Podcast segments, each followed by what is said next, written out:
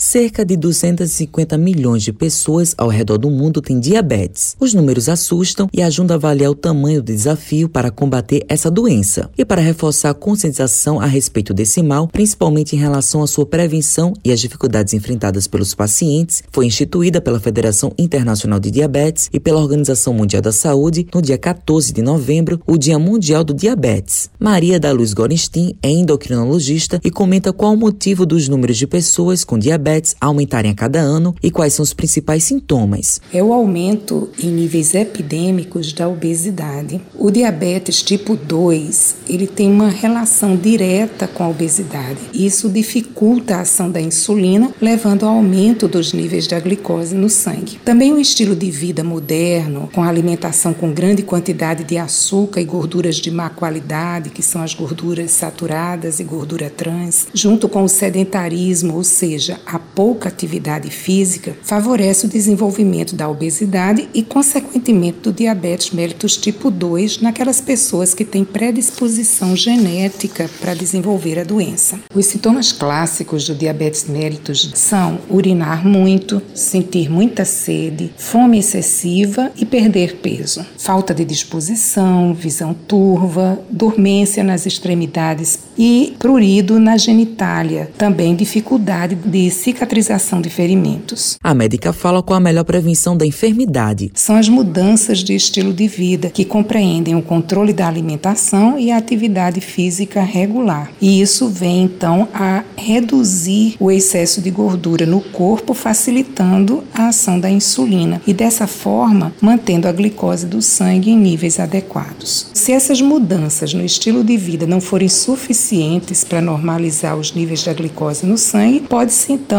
usar alguns medicamentos neste sentido, particularmente a metformina. Arinaldo Fonseca tem 57 anos e é aposentado e conta a experiência dele com a doença. Com esse diagnóstico, passei a entender o que ela significava e precisei conviver com mais controle alimentar. Eu precisei mudar muitos hábitos alimentares, mas que não foram fáceis. Passei a fazer exercício regularmente, que antes não fazia. Matheus Silomar para a Rádio Tabajara, emissora da EPC, empresa paraibana de comunicação.